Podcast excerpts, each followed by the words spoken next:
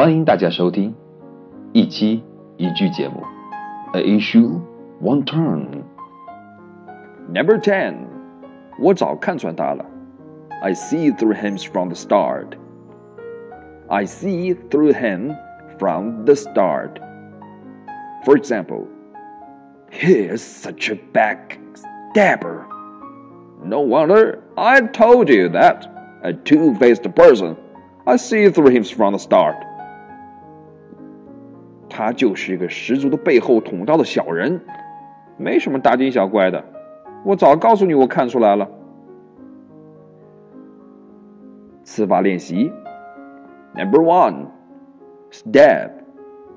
Stab means to push a sharp, pointed object, especially a knife, into somebody, killing or injuring them.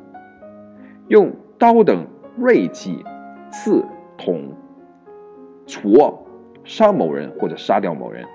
For example, he was stabbed to death in a racist attack. 他遭遇到种族主义者的袭击，被刺死了。Stabber 就是刺杀者的意思。那么 backstabber 呢？back 是背后的意思，那当然就是 背后捅刀子的人了。Back number two, face. Face means to be opposite somebody or something. To have your face or front pointing towards somebody or something or in a particular direction. 面对或者面向，把你的呃面部啊，或者你正前方指向指向哪边呢？指向某个人或者某件事情或者一个特别的方向，正对的意思。For example, she turned and faced him.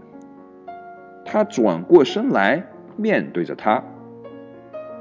那么在主例句中，a two-faced person 就是两面三刀的人了。face 在一般来说我们都用它的是名词啊，这里呢我们解释到的是一个动词啊，面对面向。Number three, through.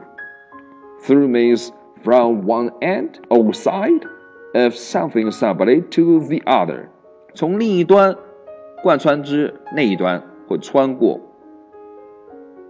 For example, the doctor pushed his way through the crowd. 医生 挤过人群。